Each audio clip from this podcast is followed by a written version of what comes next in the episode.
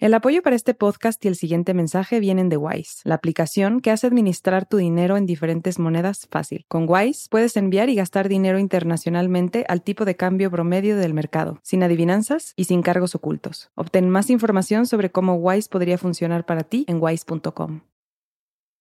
Hola ambulante, un anuncio antes de comenzar. Hace dos años lanzamos nuestro programa de membresías de ambulantes. Desde ese momento logramos pasar de producir un podcast a tener dos y de traerte 30 episodios por año a que escuches 80. Nada de esto habría sido posible sin tu apoyo. Ahora te necesitamos otra vez. Si de aquí a diciembre sumamos 1.750 nuevos miembros, podremos seguir haciendo este periodismo que narra y explica Latinoamérica. Tu aporte, así sea pequeño, marcará una diferencia.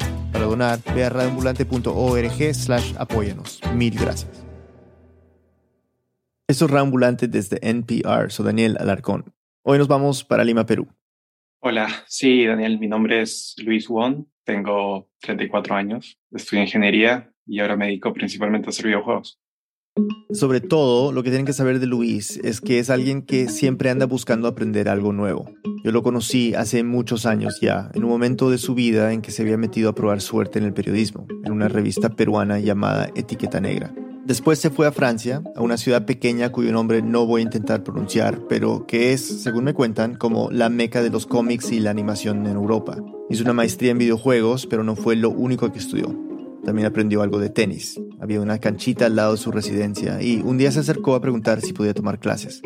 El entrenador le dijo que sí, claro, que hasta le podían prestar una raqueta, pero había un detalle. Y me dijo, el único problema es que quizás o sea, van a ser señoras de más de 70 años, ¿no? sé si te sientes cómodo. Y le dije, sí, no hay problema. Así que eh, durante los siguientes seis o siete meses, creo, estuve jugando todos los viernes a las 6 de la tarde una hora y media de tenis con, con estas señoras de más de 70 años, ¿no? ¿Y, y, qué, y cómo te iba? O sea, al principio, bueno, recién estaba empezando, entonces era, era muy malo, ¿no? No podía ni siquiera pasar la net, ¿no? Pero, pero ellas eran también como muy cariñosas, ¿no? Y, y me daban como esfuerzo para, para seguir, ¿no? ¿Te hiciste amigo de estas, de estas señoras? Sí, hagamos un poquito de, de pasteles, básicamente, porque las señoras traían como algunos pasteles ¿no? franceses para comer después de la, de la sesión de entrenamiento, nos quedamos un rato comiendo, llevaba un poco de vino. Así es Luis, nunca le ha preocupado ser diferente. Puede ser un ingeniero en medio de una redacción de periodistas o el que habla de tortas con sus amigas francesas de 70 años. De hecho, luego de esa experiencia en Francia, se fue un semestre a Guangzhou, una ciudad grande al sur de China, solo, sin hablar una palabra del idioma. Iba para trabajar en una empresa de tecnología y se metió a clases de chino mandarín por las noches en un pequeño puestito entre cientos y cientos de tiendas de repuestos de computadoras dentro de un galpón industrial. Anotaba palabras en su teléfono, las memorizaba y se las arreglaba como podía. Entonces, básicamente me comunicaba, bueno, trataba de comunicarme en inglés y si no hablaba inglés, me comunicaba con señas o con palabras en chino, pero muy básicas, como decir este, este, este acá, cosas así, ¿no? Y bueno, tratando de sonreír y tratar de pasar un poco por inadvertido, ¿no? Pero hoy no vamos a hablar de tenis ni de idiomas. Lo que nos interesa es la última obsesión extracurricular de Luis. Desde hace un año, me contó, está metido de cabeza en el mundo del ajedrez. Empezó a jugar online y de allí se metió a clases. Y consiguió un profesor de lujo, nada menos que Julio Granda, campeón mundial de ajedrez infantil a principios de los 80 y campeón mundial senior hace cinco años. El tercer peruano en lograr el título de gran maestro. Uno de los mejores ajedrecistas peruanos y latinoamericanos de todos los tiempos. Le comenté esto a algunos amigos que viven fuera de, de Perú y me dijeron, bueno, tienes una clase con un gran maestro, ¿no? Es como, como una cosa que no es tan común en, cualquier otro lado, ¿no? O sea, sentiste como orgullo. Sí, sí, sentí muchísimo orgullo de, estar en clase con un gran maestro. Para dejarlo claro, llegar a gran maestro es la categoría y honor máximo para un jugador de ajedrez. Es un título vitalicio que logran muy pocos jugadores. En todo el mundo, los jugadores que lo han logrado no llegan a ser 2.000 en total. A Luis, que había empezado a jugar partidas durante la pandemia en una página web, le sorprendió que una leyenda del ajedrez lo aceptara en su academia. Era un privilegio. Él estaba enamorado del juego, pero era un principiante. De todas formas, no quiso preguntar mucho. Y me dijeron, ok, pásanos tu perfil de chess.com. Se los pasé. Me dijeron, ok, vamos a ponerte con el grupo adecuado para tu nivel. Empiezas el jueves. Yo les dije, excelente. Ese jueves a las 6 de la tarde, luego de terminar su jornada en la empresa de videojuegos donde trabaja, Luis estaba ansioso, esperando. Lo metieron a un grupo de WhatsApp. Y me puse a ver los integrantes. Tú, tú, tú ahí chismosean de chismoso, te pones a mirar las fotos de tus nuevos compañeros. Así es. Claro, Y- para saber quiénes eran, ¿no? Y normal, era gente como tú. Sí. Nos pasó un link por el grupo de WhatsApp, le hago clic, entro, configuro mi cámara y el micro. Era una sesión de Google Meet. Me saluda el profesor y ahí aparecen todos los niños. Todos los niños, sus compañeros, los hijitos de los del WhatsApp. Y eran seis, siete niños, niños chiquitos aparte, o sea, no, no de 12 años, como niños chiquitos. Eh, algunos niños ni siquiera llegaban a la cámara. Eh, Tú dime en ese momento qué sentiste. por un lado sentí, fue como sorpresa de qué es esto, de ahí sentí qué ternura y de ahí dije, bueno, tiene algo de sentido, ¿no? Porque claro, él era un novato. ¿Y te, te, te miraron raro los niños? No, no me miraron raro eh, y de hecho luego, luego descubrí por qué, ¿no? Y es porque, porque todos pensaban que tenía 15 años. Estabas bien afeitadito. Sí, sí, sí, sí. Eso, eso me dijeron sus papás y, y los niños también. Lo que no sabía Luis es que esa primera clase en realidad no era una clase, era el torneo de fin de mes. Y esos niños tampoco eran tan principiantes, y su educación de ajedrez y de humildad estaba a punto de comenzar. Una pausa y volvemos.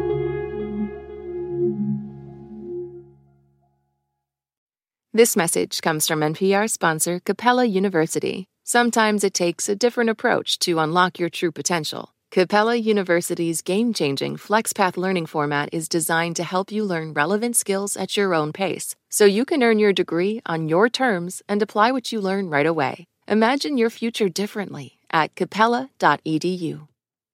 Big news stories don't always break on your schedule. But with the NPR app, news, culture, and podcasts are ready when you want them in your pocket. Download the NPR app today. This message comes from NPR sponsor E-Trade from Morgan Stanley. Take control of your financial future with E-Trade. No matter what kind of investor you are, their tools and resources can help you be ready for what's next. Now when you open an account, you can get up to $1,000 with a qualifying deposit. Terms apply. Learn more at etrade.com/npr. Investing involves risks. Morgan Stanley Smith Barney LLC, member SIPC. E-Trade is a business of Morgan Stanley. This election season, you can expect to hear a lot of news, some of it meaningful, much of it not. Give the Up First podcast 15 minutes, sometimes a little less, and we'll help you sort it out what's going on around the world and at home. Three stories, 15 minutes, Up First every day. Listen every morning wherever you get your podcasts. Estamos de vuelta en Reambulante, soy Daniel Alarcón, Luis nos sigue contando. La primera sorpresa fue saber que mis compañeros eran niños. La segunda, que estábamos por empezar un torneo. Lo hacían a final de cada mes y al terminar se anunciaba el ranking con las posiciones. Yo miraba al gran maestro y a los siete niños, pero me parecía que ellos no a mí. Ya estaban en la página web del torneo donde todos veríamos las partidas. No sabía si era un error que estuviera ahí, pero a nadie parecía importarle mucho mi presencia. Era un poco raro y divertido. Si me hubieran dicho que en mi primera clase con el gran maestro Julio Granda iba a enfrentarme a sus siete discípulos en un torneo, me hubiera asustado. Tal vez ni siquiera hubiera entrado. Pero ahora pensaba, bueno, son niños, no creo que me vaya tan mal, ¿no? Y tenía razón, no me fue mal, me fue horrible. Los niños iban pasando y me ganaban con una facilidad casi ridícula. Como si yo supiera mover las piezas, pero alguien se hubiera olvidado de explicarme un par de reglas del juego. Una sola niña a la que le gané, pero solo porque se le acabó el tiempo máximo para hacer sus movimientos. Quizás se le había desconectado el internet, no sé, pero fue una victoria dudosa. Los demás me destruyeron sin piedad, uno tras otro. La que recuerdo con claridad es la partida contra Mariano. Era el único niño con la cámara apagada y por un momento pensé que le iba a ganar. Le había comido muchas piezas, pero en un descuido me atacó con su torre y ¡paf! jaque mate. Recuerdo sobre todo sus gritos eufóricos. Decía que yo le llevaba más de 20 puntos de ventaja y que me había ganado. Los otros niños le preguntaban, ¿a quién? ¿A quién? Sentí mucha vergüenza cuando escuché que un niño dijo, acá dice que se llama Luis Won. Desde ese momento todos me empezaron a decir así, con nombre y apellido. Muy buenas tardes, Les Juan. Buenas tardes, Luis Juan. Salí de esa primera sesión derrotadísimo. En la sala estaba mi esposa Denise, viendo televisión. Me acerqué a contarle lo que había pasado en esa primera hora con mis rivales, y mientras le contaba, me daba cuenta de lo absurdo que era. Me acuerdo que saliste de tu clase y me empezaste a contar riéndote que llegaste y de pronto era un campeonato y había muchos niños y que quedaste último. Y yo te dije, ¿qué fue? ¿Cómo vas a quedar último? Ella me dijo que igual no le parecía tan raro que tuviera clases con niños, que yo era un poco como un niño, curioso, competitivo. Ella lo es todavía más. Odia perder hasta cuando jugamos entre nosotros juegos de mesa. A mi esposa le daba risa y a mí también, aunque otra sensación ya empezaba a crecer. Quería revancha. Recuerdo que en esos días me empecé a obsesionar con los videos de ajedrez en YouTube aperturas, jaquemates, errores comunes. Bajé libros de internet e incluso me suscribí al plan premium de una app para que una computadora analizara todas mis partidas. Mi esposa miraba con asombro mi nueva obsesión. Cada vez que tenemos un minuto libre o, estamos, o yo estamos viendo una serie y de pronto pierdes interés en la serie, te pones a jugar chess.com, lo cual a veces causa fricciones entre nosotros. Aunque me dedico a crear juegos y hasta alguna vez diseñé un juego de mesa que se vendió en Perú, Nunca había logrado ser bueno en el ajedrez. Al menos no como mi hermano David, que tiene 13 años más que yo. De niño yo vivía con mis papás en un departamento en Lima y él venía a visitarnos. Por esos años no tenía tantos amigos, y cuando venía David nos quedábamos jugando videojuegos durante horas. Un día llegó con un tablero y me mostró las piezas por primera vez. Los caballos, los alfiles, las torres, la reina, el rey. Me emocioné mucho cuando dijo que iba a enseñarme a jugar ajedrez. Aunque esa alegría también traería frustración. Lo intentaría decenas de veces, pero nunca podría ganarle, ni una vez. Y lo recuerdo porque de niño no toleraba perder en nada. Era muy competitivo, sobre todo en el colegio. Me importaba mucho ser el mejor de la clase. Mi colegio era muy tradicional, de esos que se jactan de sus exalumnos más destacados, políticos o empresarios. Y esa competencia ya te la metían desde muy chico. Recuerdo que en tercer grado recibí una carta de un compañero sin nombre, que decía, sé quién eres, este año te voy a ganar. Otro me dijo que su mamá le iba a regalar un perro si lograba tener mejor promedio que yo. Y yo, que ya entonces usaba anteojos y era el estereotipo del niñito nerd, sentía que todos en mi entorno esperaban que fuera el mejor y eso me daba angustia. Creía que si tenía una mala nota me volvería una decepción para todos. Quizás por eso, pienso ahora, era tan fanático de los videojuegos, porque en esos mundos paralelos los errores estaban permitidos, eran parte del juego. Si te equivocabas, solo empezabas de nuevo y ya. Con los años fui dejando poco a poco esa competitividad y quedándome con el amor por esos otros mundos. Primero empecé a escribir sobre videojuegos y después a crearlos. Al ajedrez no volví hasta que llegó la pandemia y con ella la serie Gambito de Dama. Entonces empecé a jugar online, y ya saben lo que vino después. Tal como mi hermano David hace tantos años, un grupo de niños me destrozó en un torneo que ni siquiera sabía que íbamos a tener. El jueves siguiente volvió a conectarme a la clase y el gran maestro empezó a hablar. Bueno, eh, Luis se acaba de conectar justo a las 6 de la tarde en mi computadora y vamos a dar solo un minutito de tolerancia por si alguien más se conecta. Allí estaban todos los niños que me habían ganado una semana antes. Vamos a hacer un repaso de las partidas que se jugó. Importantísimo siempre revisar las partidas para detectar los errores más notorios. ¿no? Me preparé para las burlas, pero cuando llegamos a mi derrota contra Mariano, el chico al que le había sacado 20 puntos de ventaja, el gran maestro explicó mis errores con mucha calma. Pero claro, si llevamos el caballo ahí, nos comen el peón, un peón central, sacamos la dama, que no conviene sacarla, y ahora muy bien eh, Luis que aprovecha y defiende el caballo, amenaza el alfil.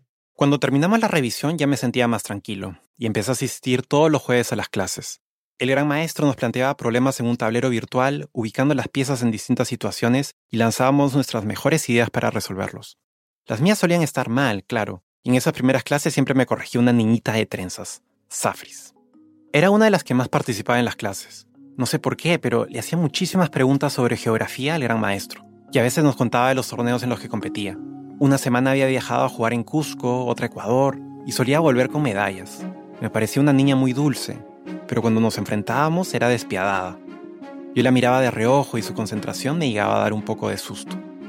Un día el gran maestro compartió una publicación del Instagram que le manejaban a Safri y sus padres.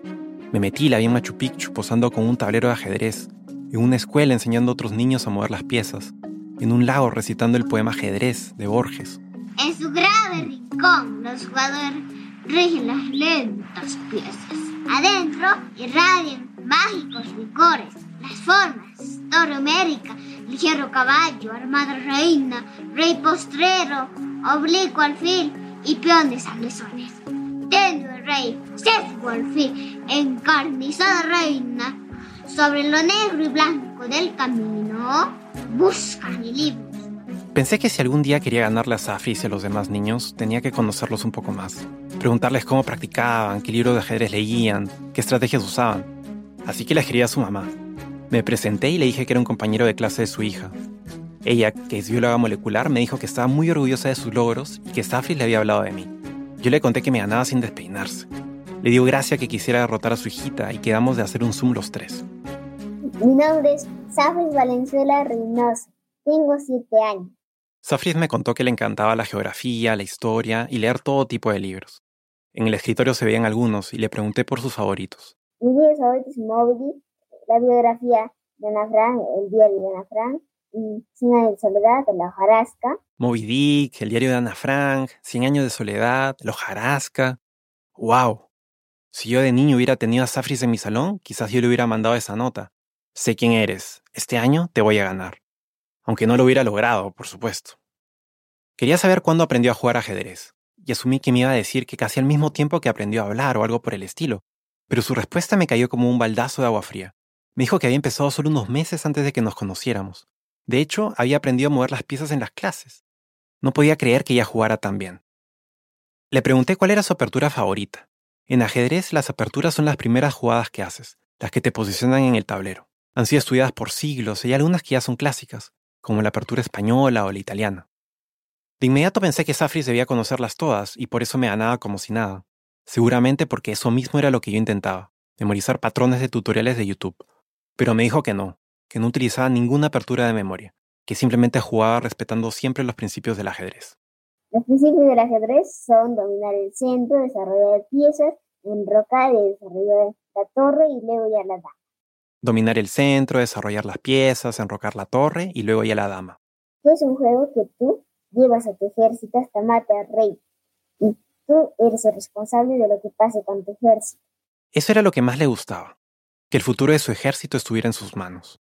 El mío no debe estar muy contento con cómo los hago sufrir, pero de todas formas, Safrid me dijo que ya estaba mejorando mucho. Del 1 al 10, con generosidad, le puso a mi juego un nivel 4. Al menos no estaba en el nivel 1, en los días siguientes me quedé pensando en lo que me dijo Safri sobre los principios del ajedrez y usar la imaginación, en vez de memorizar jugadas con una fórmula para el éxito. Y me dieron ganas de contactar a mi hermano David, a ver si él podía ayudarme un poco. Se acordaba tanto como yo de nuestras tardes jugando juntos cuando éramos niños.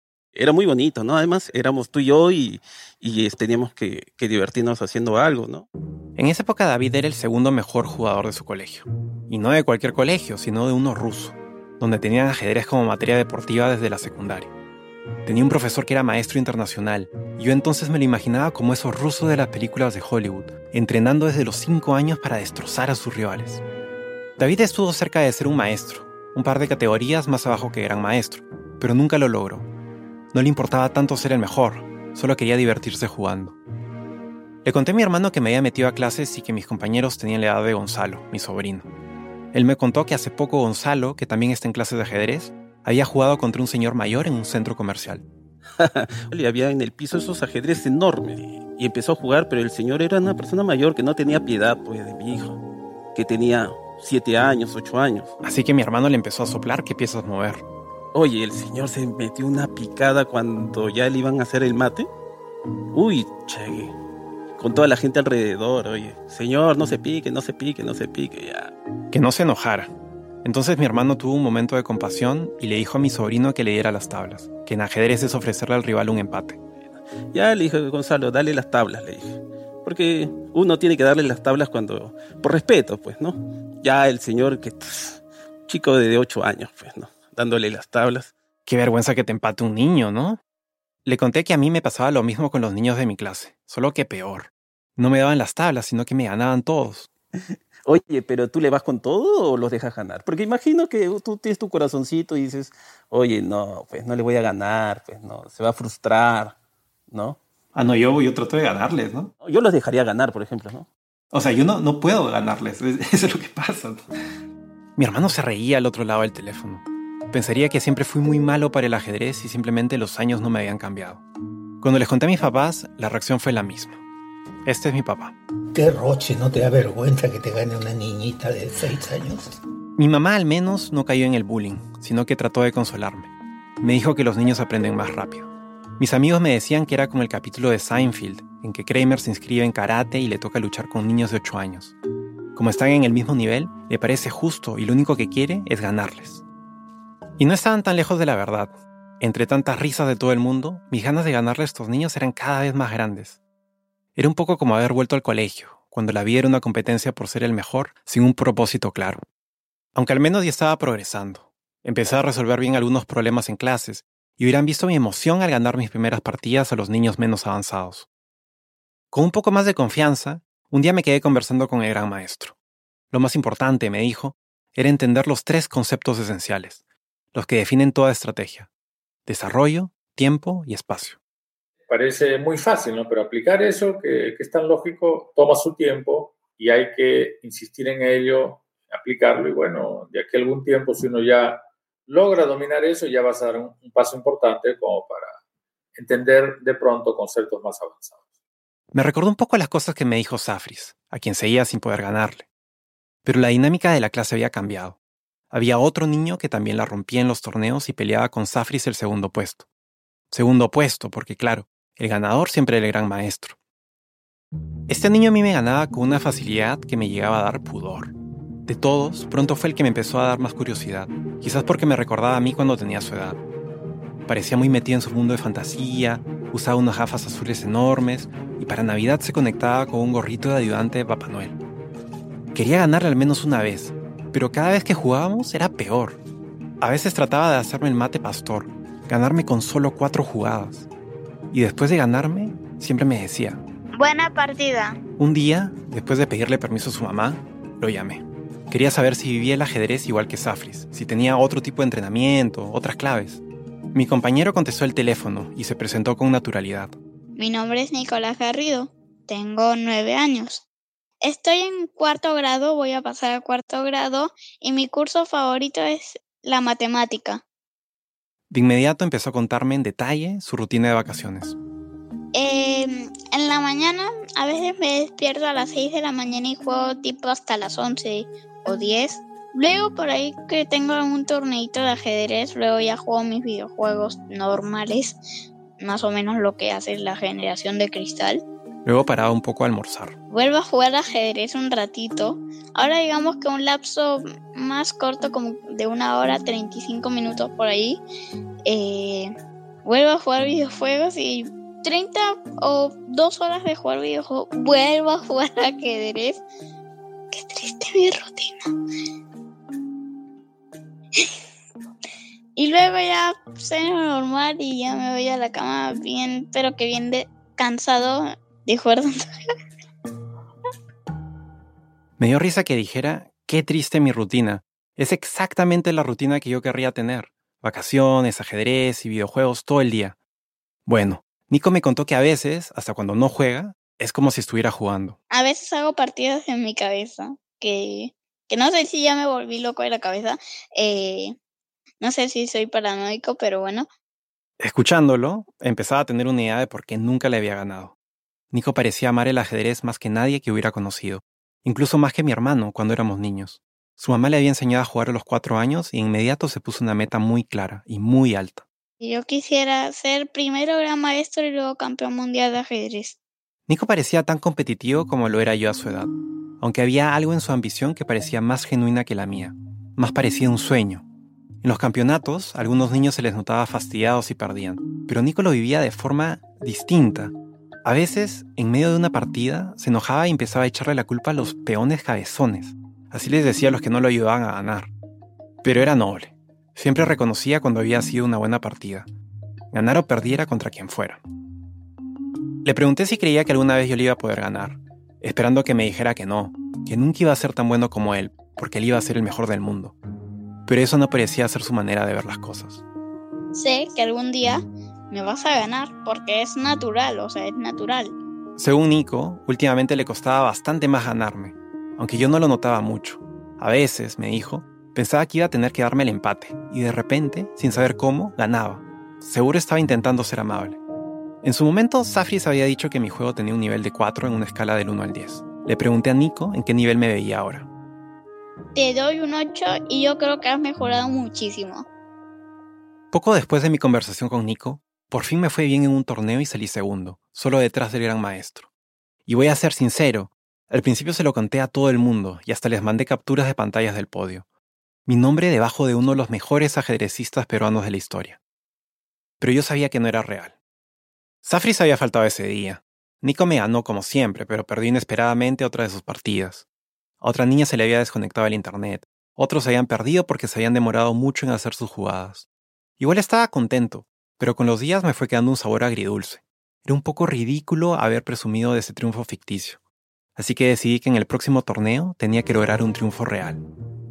No sabía cómo lo lograría, pero tenía que demostrarle a todos, a mis papás, a mi esposa, a mi hermano, al gran maestro, a los otros niños, que podía ganar en el ajedrez, que podía, por una vez, darle un destino de gloria a mi ejército. Pero para eso, Luis necesitaba un maestro que lo entrenara para llegar a un nuevo nivel. Uno que pensara como un niño, uno que fuera un niño. Una pausa y volvemos. This message comes from NPR sponsor Mattress Firm. How do you sleep at night? No matter what might be keeping you up, Mattress Firm can help anyone sleep. Mattress Firm will find you the right mattress from a wide selection of top brands at every budget. Plus, if you see a lower price somewhere else, they'll match it up to 120 nights with their low price guarantee. Get matched at Mattress Firm's Memorial Day sale and sleep at night. Restrictions apply. See mattressfirm.com or store for details. This message comes from NPR sponsor VCU Massey Comprehensive Cancer Center. Every year, millions of people lose someone to cancer. But as an NCI designated comprehensive cancer center ranked in the country's top 4%, VCU Massey Comprehensive Cancer Center is unrelenting in finding new ways to understand, detect, treat, and prevent cancer unconditionally committed to keeping loved ones in their lives. Learn more at masseycancercenter.org/comprehensive. Do you ever wish you could get your stories in 3 hours rather than 3 minutes? Or maybe you're sick of doom scrolling, getting your news in bits and pieces. That is where Embedded comes in. We bring you documentary series that will change the way you think about things. Find us wherever you get your podcasts. Estamos de vuelta en Radio Ambulante, soy Daniel Alarcón. Antes de la pausa escuchamos cómo Luis Wong, un peruano de 34 años, entró a clases de ajedrez con niños de entre 6 y 9 y se frustró por no poder ganarles. Así que buscaría un maestro para ganar en el próximo torneo. Luis nos sigue contando. Era una idea en la que venía pensando desde hace unas semanas, cuando la mamá de Nico me dio una mala noticia. Habían decidido que Nico iba a tener que dejar las clases de ajedrez por un tiempo, porque el colegio iba a comenzar y el dinero no daba para tanto. Sin él era más posible ganar un torneo, o mejor dicho, salir segundo, que es como ganar si estás jugando contra un gran maestro. Pero sin Nico no sería igual. Además, ya había empezado a agarrarle cariño. Entonces me hizo una propuesta. Que como ya tengo mis clases hasta el 10 de marzo, eh, quisiera saber si, si luego de que termine mis clases ahí a veces jugamos los jueves o, o cuando quieras en una partida. Me dio ternura. Quería seguir jugando aunque fuera solo conmigo. En los días siguientes me quedé pensando en eso y se me ocurrió una idea. ¿Y si le pedía que se convirtiera en mi entrenador? Como lo habían sido Rocky Balboa y Apollo Creed, primeros grandes rivales y luego discípulo y maestro. Estaba seguro que la idea lo iba a entusiasmar, así que primero se lo planteé a su mamá. Ya habíamos hablado la vez anterior, cuando llamé a Nico para entrevistarlo. Se llama Isabel, y me contó que durante la pandemia había pasado a ser ama de casa para estar más tiempo con sus dos hijos. Cuando la llamé, me contó algo que me dejó impresionado. Nico, a sus nueve años, era parte del Consejo de Niños de la Municipalidad de Lima. Tenía sesiones con el alcalde y le había hecho una propuesta para ayudar a madres y niños víctimas de maltrato. Y me contó que se tomaba muy en serio los torneos de ajedrez, quizás demasiado. En los días previos se ponía bastante nervioso y luego revisaba sus partidas y las de sus compañeros. Sabe que su hijo quiere ser campeón mundial y lo apoya, aunque su pasión la ha hecho pasar por algún momento incómodo la primera vez que quedó en segundo lugar, por encima incluso de Safris, que es una capa, este, salió corriendo, pero así corriendo, corriendo a buscarme y a decirme, mamá, mamá, quedé en segundo lugar, eh, quedé en segundo lugar por encima de Safris. Y, y estaba él emocionadísimo tanto que le hizo correr a que viera la pantalla. Y yo vine corriendo y me dijo, ven, ven, mira. Entonces yo me acerqué a la, a la pantalla a ver y le dije, bien, hijito, bien, ¿cómo estás? ¿Y qué te ha dicho el gran maestro, no? Y en eso nos dimos cuenta que la cámara, el audio, todo estaba prendido, ¿no? y no sé qué vergüenza, pero bueno, se notó la emoción. Me enteré de que yo también solía ponerlo contento. Cuando te ha ganado, jugado contigo y te ha ganado, él se ha sentido, la verdad, bastante feliz. perdón, perdón, pero se ha sentido feliz. Gracias al ajedrez, me contó, Nico se había vuelto más analítico y había ganado confianza para hablar en público. Me sorprendió que dijera eso. Cuando habla conmigo, su entusiasmo y sus ganas de hablar siempre parecen inagotables. Le pregunté si Nico podía ser mi maestro, y me dijo que ella no tenía problema siempre que él quisiera. Me pidió que lo coordinara con él, pero que tenía que ser por las tardes, una vez que volviera del colegio. Le escribí a Nico por WhatsApp y aceptó de inmediato. El lunes por la tarde tendríamos nuestro primer entrenamiento. Quedaban tres semanas para el torneo de fin de mes, así que tenía tiempo para prepararme. Me puse a leer un libro de una leyenda cubana del ajedrez que el gran maestro solía mencionar. Seguí viendo tutoriales y compitiendo con extraños por internet. Estaba ansioso porque empezara mis clases con Nico. Hasta que llegó el día. Nico acababa de regresar del colegio y yo había logrado salirme del trabajo temprano. Nos conectamos a las 5 y 30 de la tarde. Tenía muchas expectativas. Nico era un niño, sí, pero no dejaba de ser un jugador extraordinario primero vamos a revisar un poco el temilla de, de la defensa francesa y luego ya si quieres jugamos una partida y la analizamos. La defensa francesa. Una manera de disputar el centro del tablero jugando con las piezas negras desde la primera jugada. Me dijo que íbamos a aprender un poco de teoría y haríamos una partida de práctica para ver si lograba captar la materia. Se notaba que se lo tomaba muy en serio.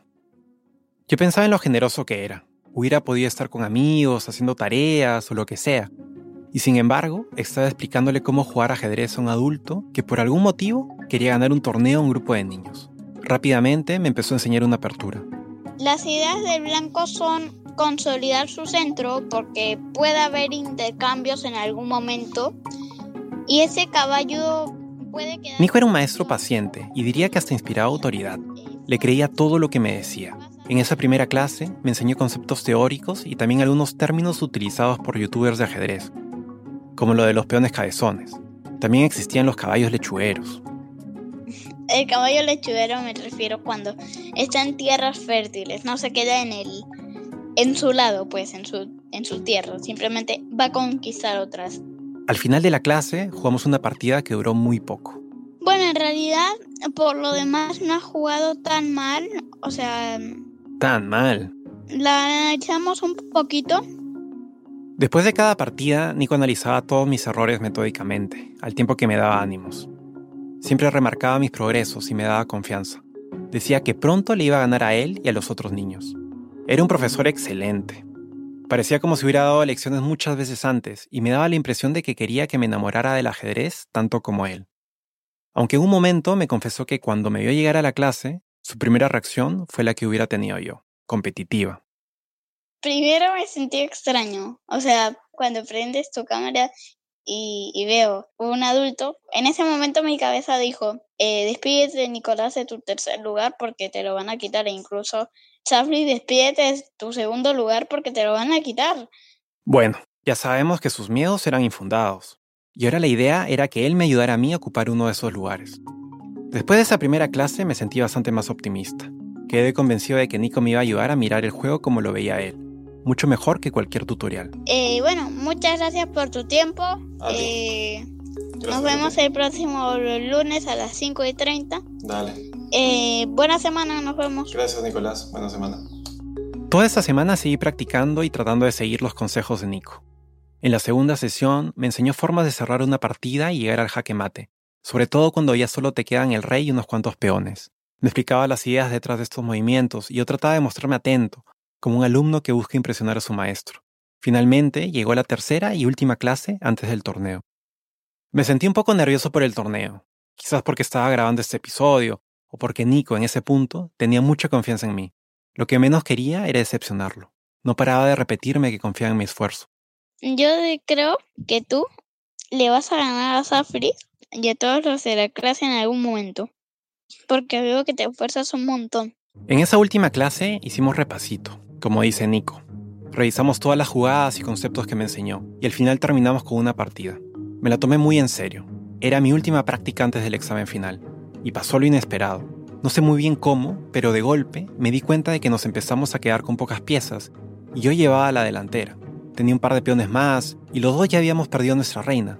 Nico se defendía, y se empezaba a demorar mucho en cada jugada, raro en él, como si cualquier paso en falso pudiera ser decisivo. Yo trataba de jugar con calma, ya me había pasado antes que por ir ganando perdía la concentración y lo arruinaba. Al final solo nos quedaban unos peones y el rey.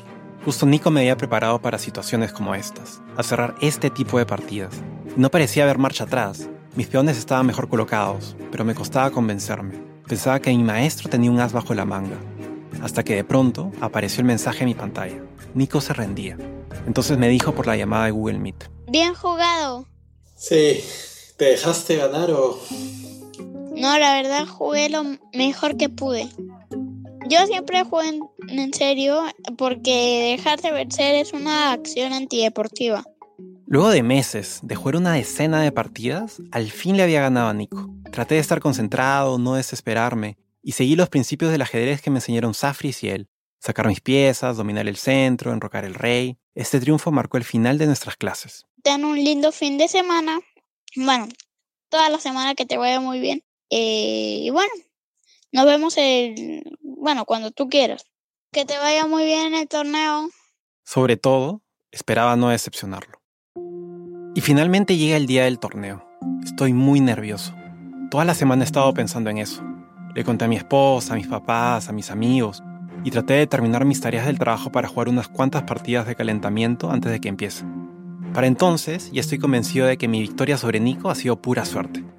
No me puedo confiar ni por un segundo. Estoy a punto de conectarme cuando me llega un mensaje de voz. Suerte, que te vaya muy bien, Luis Wong. Eh, seguro que vas a quedar muy bien, top 2 o top 3 en el podio. Y recuerda siempre ir a las posiciones de ganadoras. Nico está pendiente de mí. No puedo defraudarlo. No voy a defraudarlo. Veo quiénes están presentes y de golpe siento que tengo una oportunidad. Está Safris, que para mí es como si estuviera Garry Kasparov, pero a los otros tres niños alguna vez les he ganado, por suerte, tiempo o lo que sea. El torneo va a durar exactamente una hora y queda un minuto para el arranque. La cuenta regresiva termina y empezamos.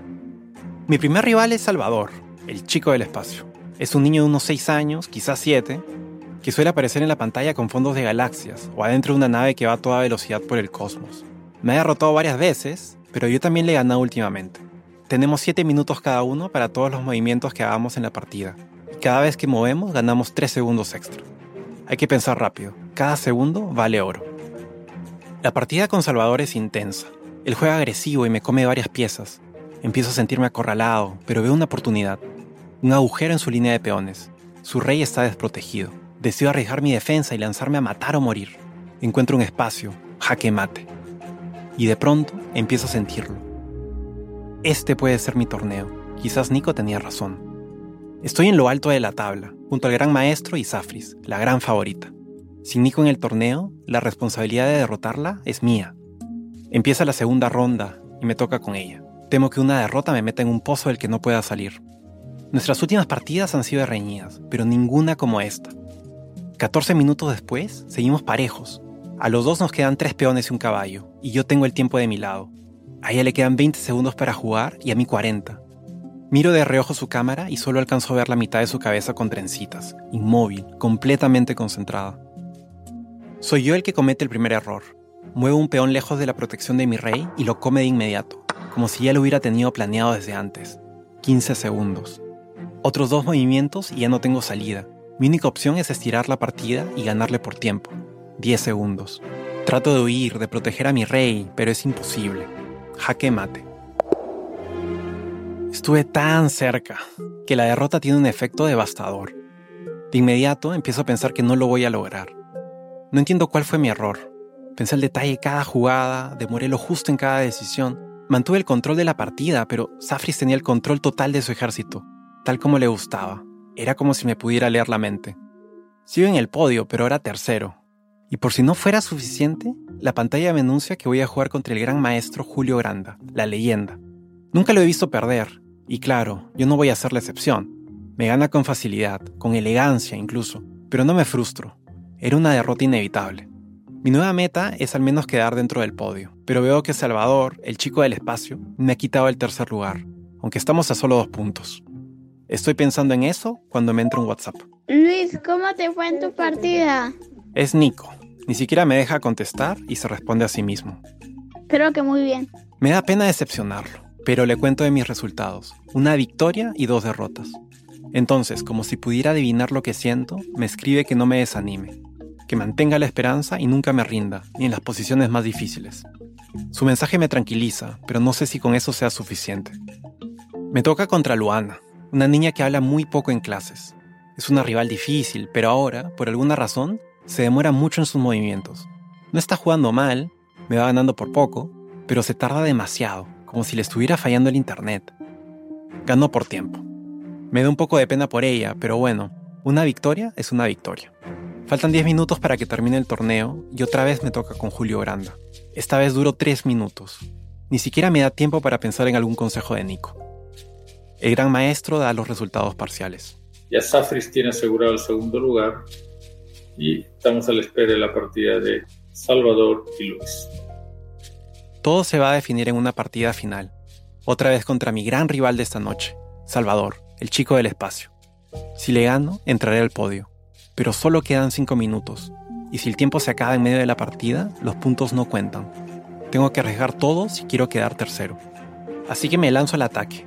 Salvador, en una galaxia lejana, siente la presión. Empiezo con una defensa francesa.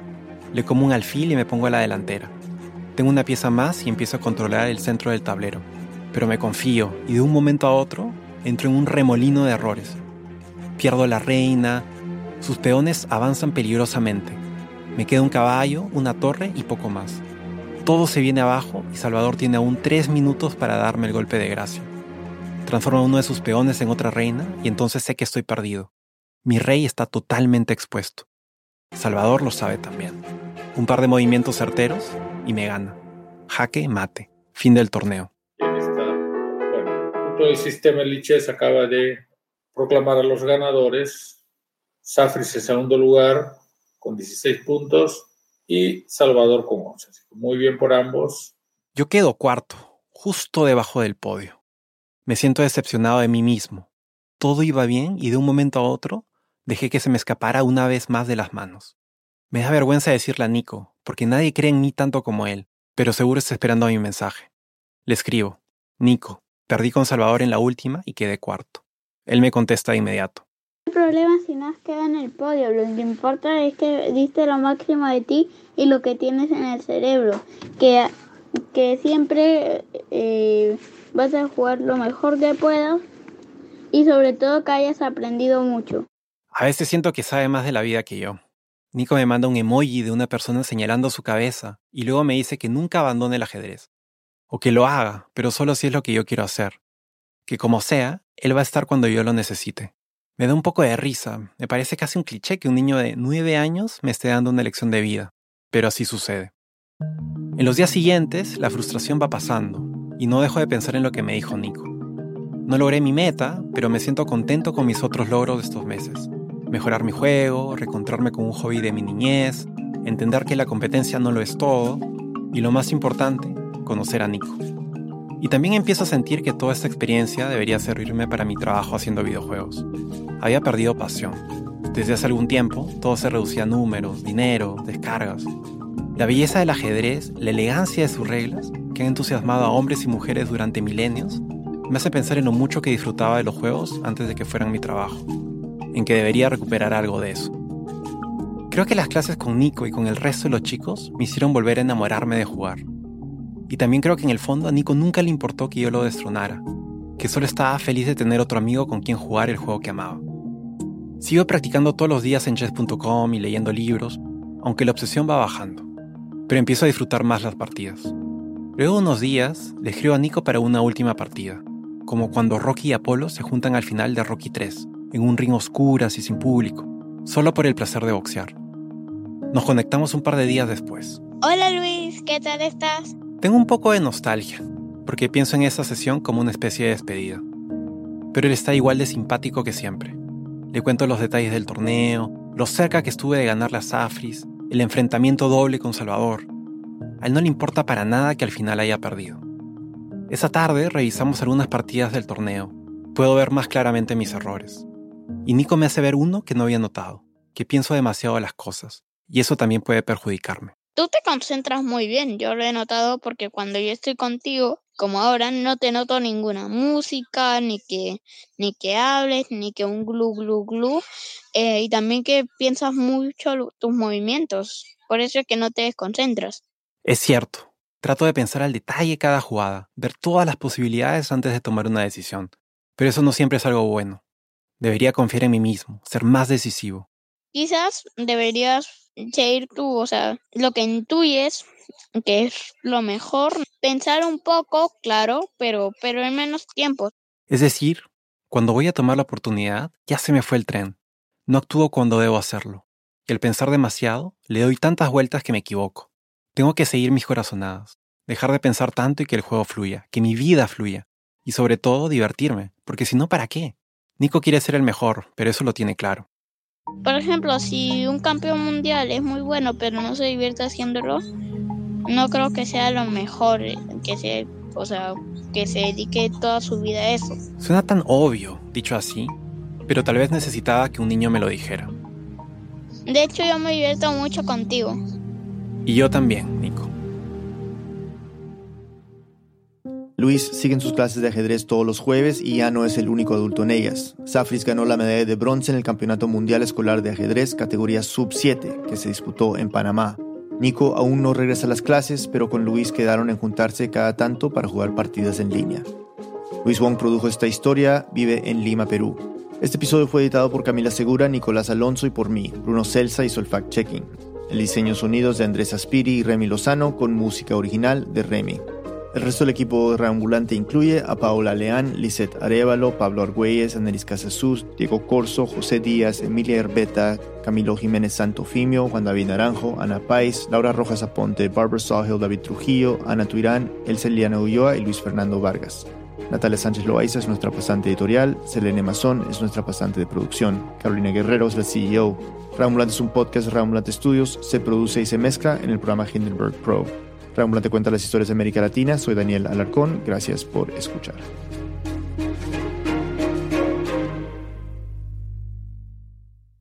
Al inicio de este episodio escuchaste que estamos en nuestra campaña de fin de año de Deambulantes, nuestro programa de membresías. Es la campaña más importante del año para nosotros porque con ella garantizamos una buena parte de nuestro financiamiento para seguir produciendo Reambulante y el hilo. Así que una vez más quiero pedirte tu ayuda por medio de una donación. No importa si es pequeña, cualquier monto nos ayuda bastante. Para donar a radioambulante.org slash apóyanos. Gracias desde ya. This message comes from NPR sponsor Planet Oat. No deep thinking here. Planet Oat oat milk is rich, creamy, and an excellent source of calcium with vitamins A and D. Also, Planet Oat's unsweetened varieties have zero grams of sugar. Visit planetoat.com for more.